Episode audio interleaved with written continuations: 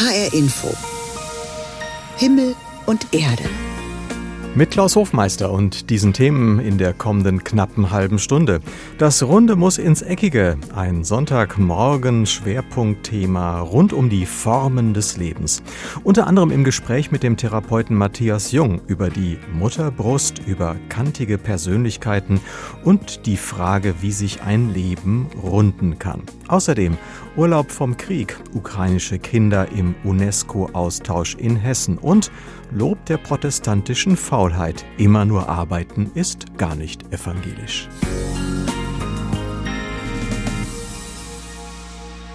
Kinder und Jugendliche aus der Ukraine sind drei Wochen lang in Deutschland zu Gast, um sich zu erholen und den Krieg für einige Zeit hinter sich zu lassen, so gut es eben geht. Organisiert wird das Projekt über das Schulnetzwerk der UNESCO, die sich unter dem Dach der Vereinten Nationen um Bildung und Erziehung kümmert. 13 deutsche UNESCO-Projektschulen machen mit und eine auch aus Hessen. Wolfgang Hetfleisch berichtet. Es ist ziemlich ruhig im Raum, während die Gefäße aus Ton den letzten Anstrich kriegen. Gut ein Dutzend Schülerinnen und Schüler haben sich in der Kronberger Altkönigsschule zum Töpfern getroffen. Eine normale Klasse der Gesamtschule mit gymnasialer Oberstufe ist das nicht. Fast alle, die ihre Werkstücke mit Pinseln in kräftige Farben hüllen, kommen von weit her, aus der Nähe der Großstadt Kharkiv im Osten der Ukraine. Die 16-jährige Dascha spricht für die Gruppe. Sie sagt, die Stadt, aus der wir kommen, liegt nicht weit von der russischen Grenze entfernt. Die Situation dort ist sehr schwierig und wir sind natürlich in Gedanken bei unseren Familien. Aber wir freuen uns auch, dass wir hier ein bisschen Abstand bekommen und wenigstens ab und zu mal vergessen können, was dort passiert. Die 12- bis 16-Jährigen vom Lyzeum Nummer 1 im Städtchen Bohodukiv sind bei Familien von Schülerinnen und Schülern der Altkönigsschule untergebracht. Die sind natürlich wissbegierig, aber laut Dascha geht es da eher um Alltägliches. In der Gastfamilie bin ich sehr viel über die Ukraine gefragt worden, wie es dort ist, wie wir wohnen. Die wollten unbedingt Fotos sehen von Museen, von Theatern. Wir sind ja über Lviv in der Westukraine gereist. Da gibt es eine schöne Altstadt und davon habe ich gern meine Aufnahmen gezeigt. Urlaub vom Krieg sollen sie machen. Das ist die Idee, die hinter dem Projekt der deutschen UNESCO-Kommission steckt. Die elfjährige Rosalie, die beim Töpfern mitmacht und deren Familie eine der Besucherinnen beherbergt, hat auf ihr Feingefühl vertraut. Ich habe sie eigentlich erstmal nicht so viel gefragt. Die ersten Fragen waren, ob sie gut angekommen ist, wie die Reise war, was sie gerne mag und so weiter. Die dreiwöchige Auszeit vom täglichen Wahnsinn in der Heimat führte die Gruppe aus dem Osten der Ukraine unter anderem nach Frankfurt, nach Rüdesheim und in den Opel Zoo.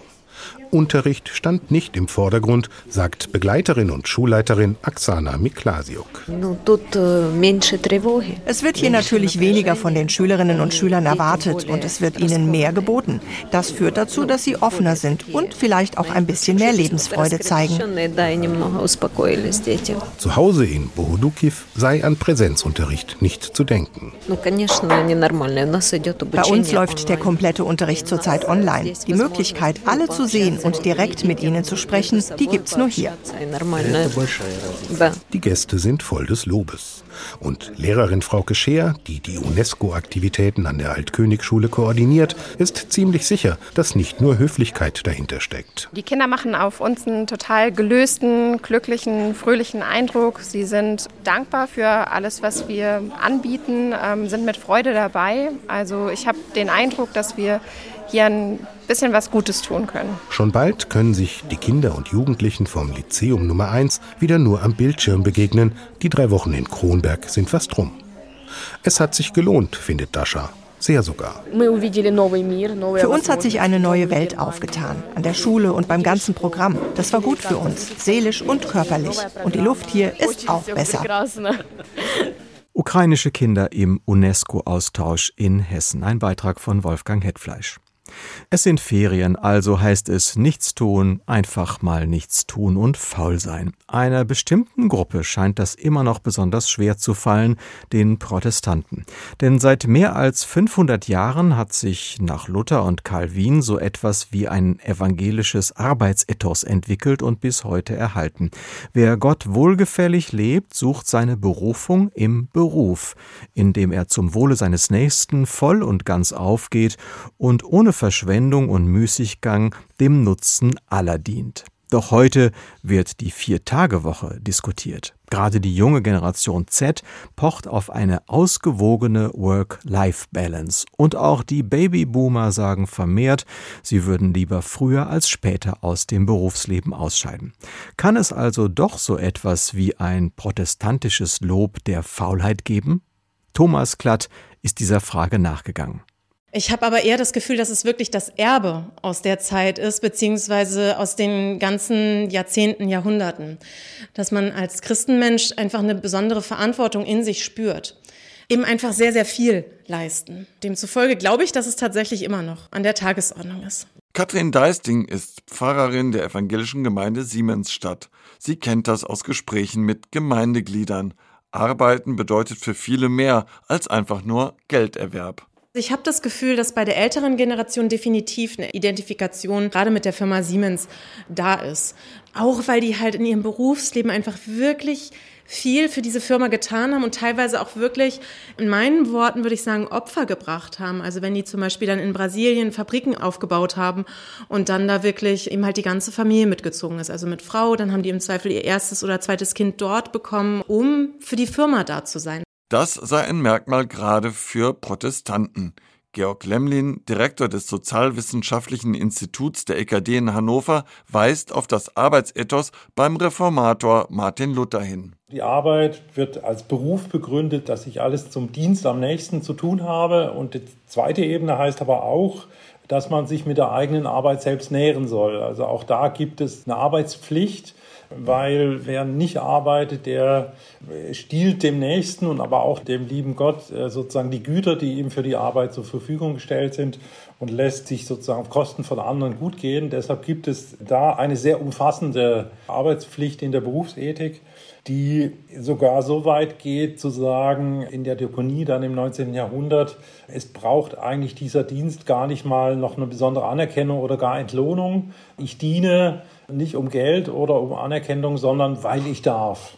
Der Dienst der Arbeit ist die Erfüllung sozusagen des göttlichen Heils selbst. Und der zweite große Reformator, Johannes Calvin, schuf in Genf sogar eine ganz neue evangelische Gesellschaftsordnung. Das hat eher jetzt mit einer Verpflichtung zur Askese zu tun, mit dem Verbot, zu sehr die Güter oder die Früchte der eigenen Arbeit zu genießen. Und damit wird indirekt eine starke Arbeitspflicht begründet, dass protestantische Vorbehalte gegen so eine innerweltliche Form des sich gut gehen zu lassen gerichtet sind. Arbeiten zum Wohle aller ohne Müßiggang oder Faulheit. Nur die Sonntagsruhe wurde streng eingehalten.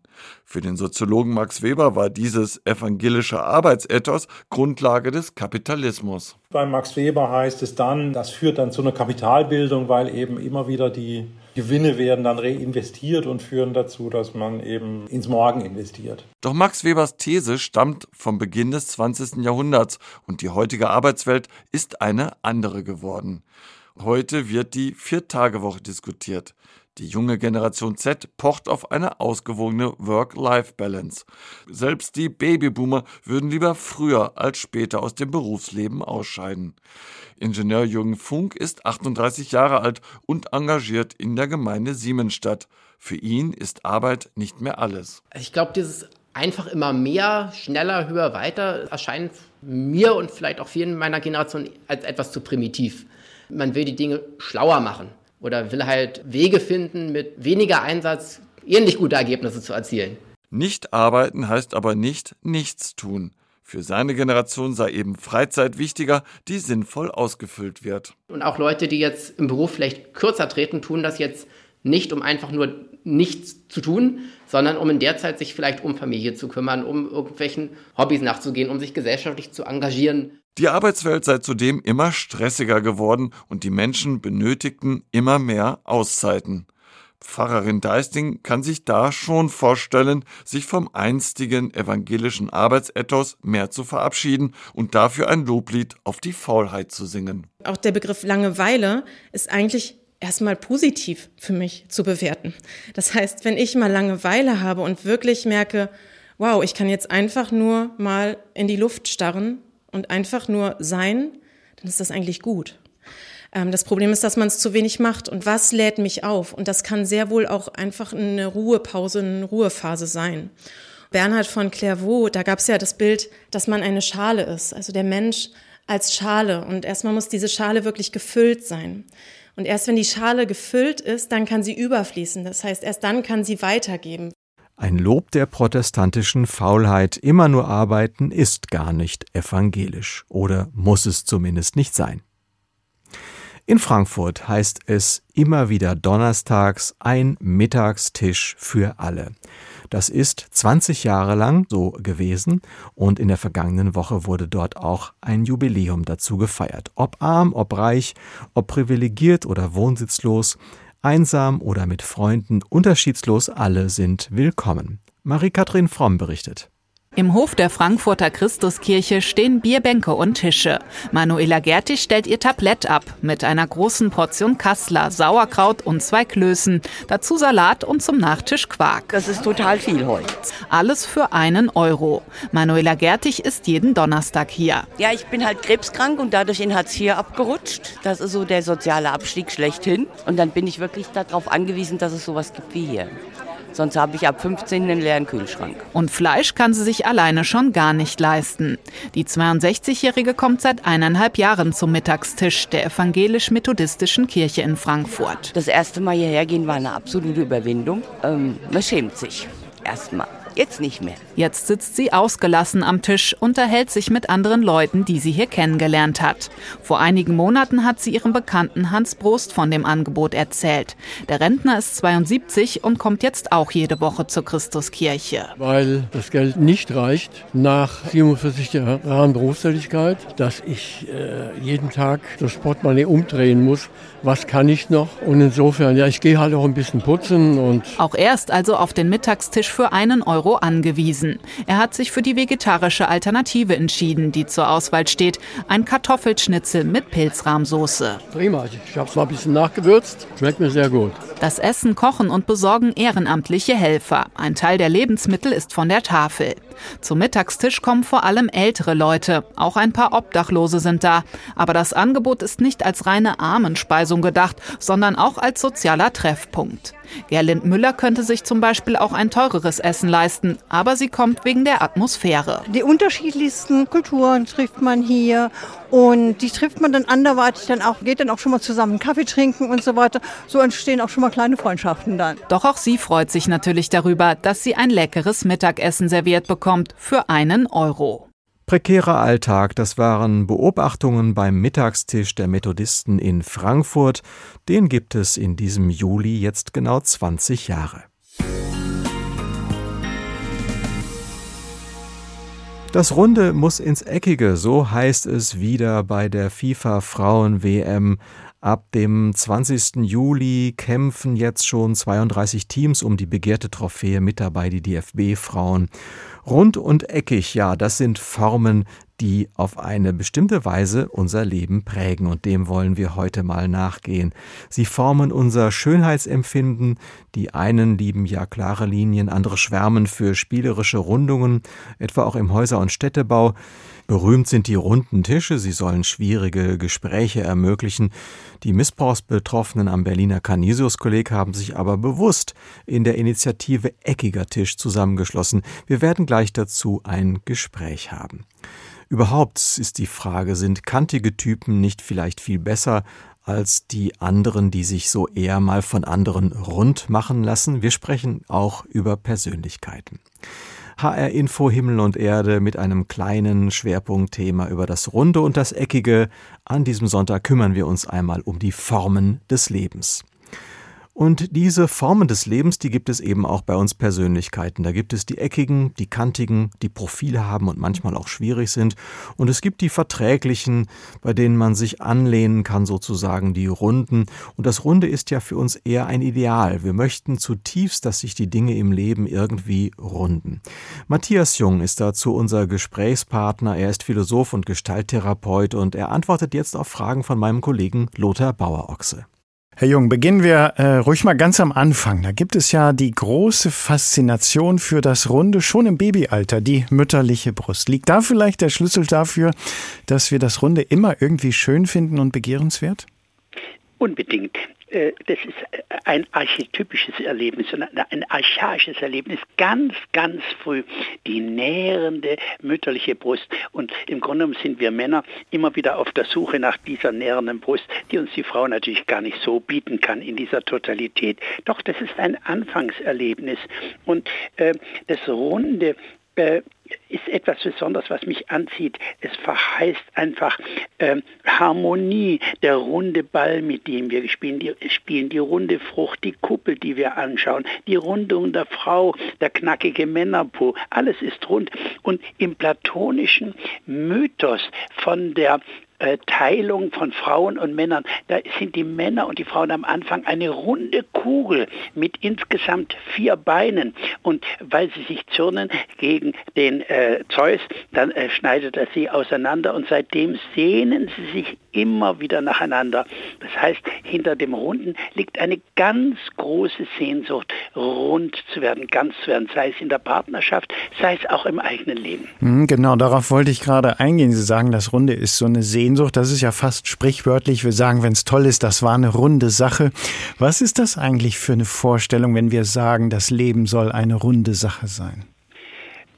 Mir scheint, dass wir die ganze große Hoffnung und Strebung haben, im Großen und Ganzen die Dinge des Lebens zu leisten, dass wir am Ende einmal sagen können, doch, es war gut, nicht alles hat geklappt, aber ich bin nach meinen Möglichkeiten entsprechend, bin ich dankbar. Es ist rund äh, geworden und es ist eben nicht eckig geblieben.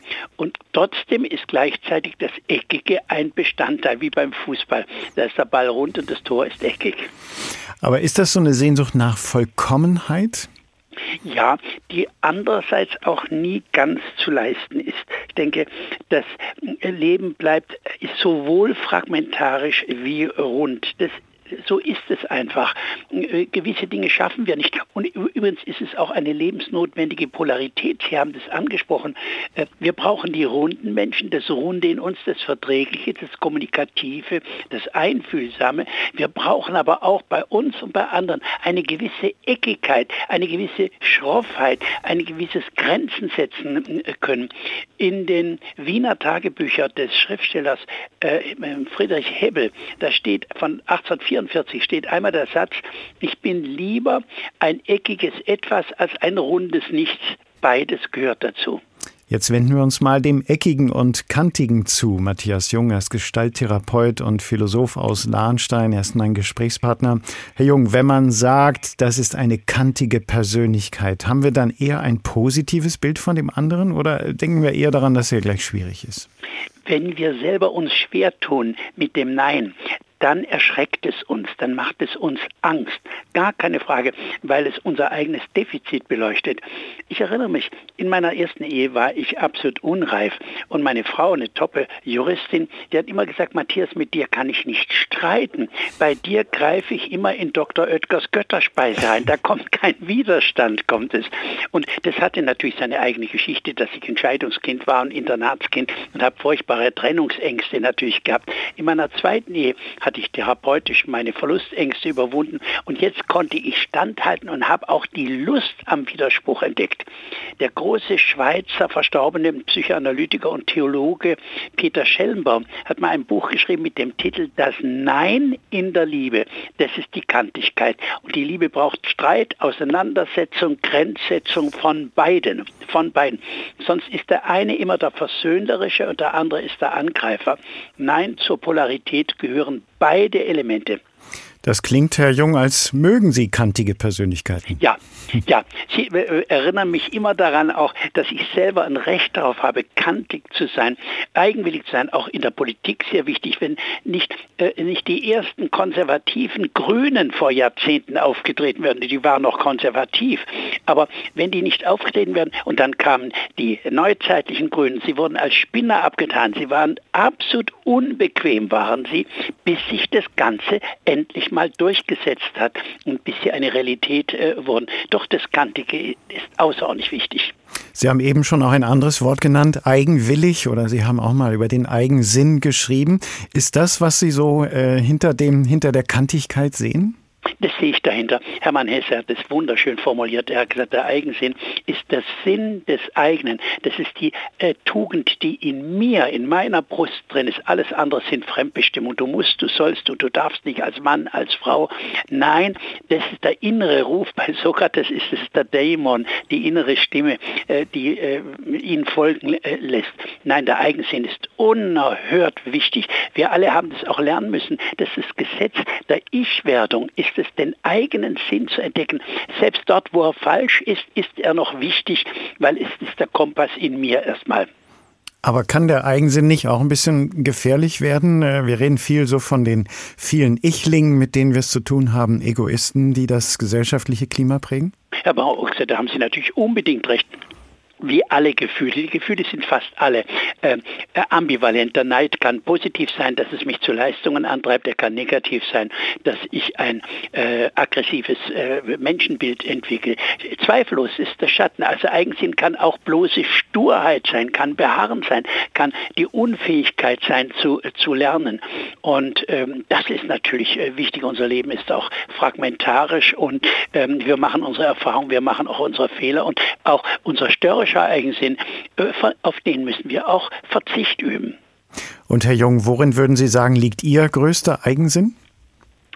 Dass ich mich gefunden habe, dass ich meine Minderwertigkeitskomplexe überwunden habe, dass ich gerne lebe. Ich habe ein Lieblingsgedicht. Ich will nur die letzte Strophe zitieren von Rilke Leben. Das sagt Rilke am Ende eines wundervollen Gedichts über das Auf und Ab des Lebens, sagt er, und senkt einst die Göttin die Waage, zerreißt sie, was mild sie gewebt. Ich schließe die Augen und sage, ich habe geliebt und gelebt.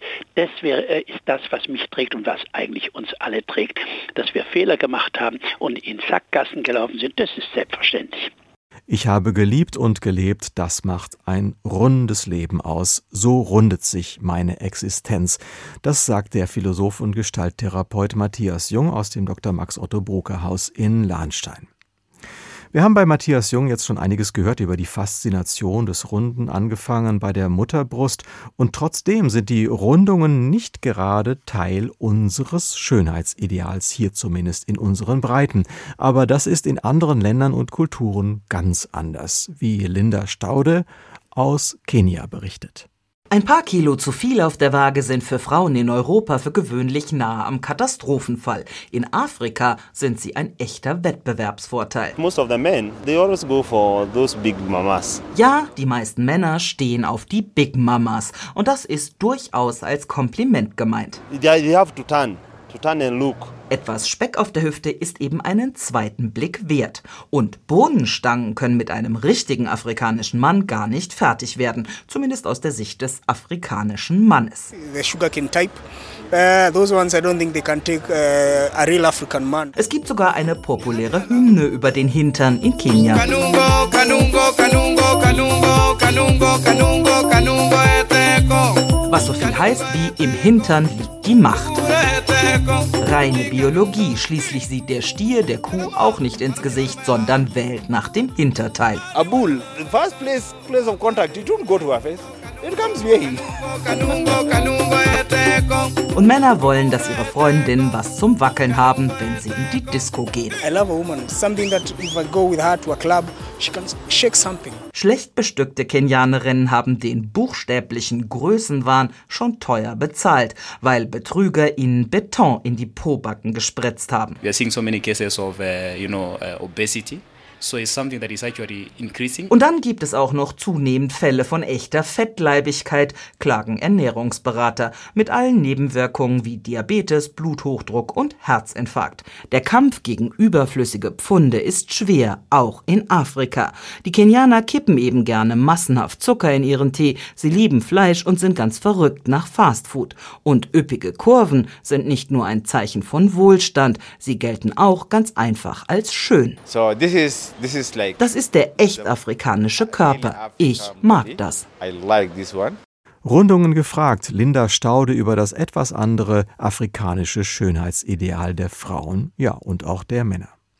HR Info Himmel und Erde mit einem kleinen Sonntagsschwerpunkt über die Formen des Lebens. Wir sprechen heute über das Eckige und das Runde.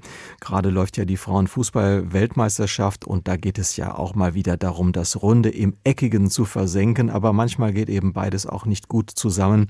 Matthias Katsch ist bundesweit bekannt geworden als Sprecher für Betroffene von sexuellem Missbrauch in der katholischen Kirche. Als der Skandal 2010 im Berliner Canisius-Kolleg Schlagzeilen machte, gehörte er zu den ersten, die die Interessen der Betroffenen gegenüber der Täterorganisation vertraten, in diesem Fall damals dem Jesuitenorden. Und mein Kollege Lothar Bauochse hat ihn im Gespräch gefragt, warum eigentlich sich die Betroffeneninitiative ausgerechnet Eckiger Tisch nennt. Ja, man muss, glaube ich, noch mal kurz zurückgehen in diesen historischen Moment, als dieser katholische Missbrauchsskandal seinen Lauf nahm und die Politik meinte zu reagieren, indem sie einen runden Tisch einberufen hat, an dem neben der katholischen und der evangelischen Kirche und weiteren Institutionen auch alle möglichen Vertreterinnen und Vertreter der Zivilgesellschaft beteiligt waren, um über das Thema sexueller Kindesmissbrauch in unserer Gesellschaft insgesamt zu sprechen. Und für uns war klar, wir brauchen ein Gegenüber. Wir brauchen jemanden, der uns Antworten gibt. Wir brauchten eine eckige Gesprächssituation und keine Runde, in der alle Widersprüche aufgehoben sind, in denen man Zusammenarbeit signalisiert. Es braucht für die Aufklärung sexuellen Kindesmissbrauchs, für die Aufarbeitung der Vergangenheit klare Verhältnisse und die hat man an einem eckigen Tisch, wo man ein Gegenüber hat und vielleicht an einer dritten Seite einen Mediator oder ein, eine Gesprächsleitung oder einen Richter oder eine Vermittlung, aber die Rollen klar verteilt sind. Genau, Rollenklarheit nicht sozusagen die Gemeinsamkeit vortäuschen in der großen Runde. Herr Katsch, was müsste denn geschehen in der katholischen Kirche, dass Sie eben als von sexualisierter Gewalt durch Kleriker betroffene Menschen sagen können, jetzt können wir uns mit der Kirche tatsächlich auch an einen runden Tisch setzen? Oder ist das gar kein Ziel? Also für viele Betroffene ist das tatsächlich kein Ziel, mit der Kirche in ein gutes Einvernehmen zu kommen. Ähm, das ist für Kirchenvertreter manchmal schwer zu akzeptieren die geben die Hoffnung nicht auf, dass es irgendwie zu einer Art Versöhnung kommt, aber viele Betroffene wollen das nicht. Nicht alle. Es gibt Betroffene, die sehr engagiert an der Reform ihrer Kirche mitarbeiten und sich da versuchen einzubringen, aber die Mehrheit, würde ich sagen, die auch beim eckigen Tisch als Verein jetzt angedockt sind oder sich an uns wenden, wollen eigentlich Antworten auf ihre Fragen, Klarheit über die Verantwortlichkeiten ja, und auch äh, Hilfe und Entschädigung von dieser Organisation. Und wie ist Ihr Eindruck, hat diese Klarheit äh, sich wirklich äh, ja zu äh, größerem Erfolg verholfen? Sie fordern ja nach wie vor, dass Betroffene sexualisierter Gewalt von der Kirche nicht nur abgespeist werden mit minimalen Entschädigungszahlungen. Kürzlich hat mal ein deutsches Gericht erstmals einem Betroffenen einen Beitrag von 300.000 Euro als Schadensersatz zugesprochen, obwohl der Fall verjährt ist.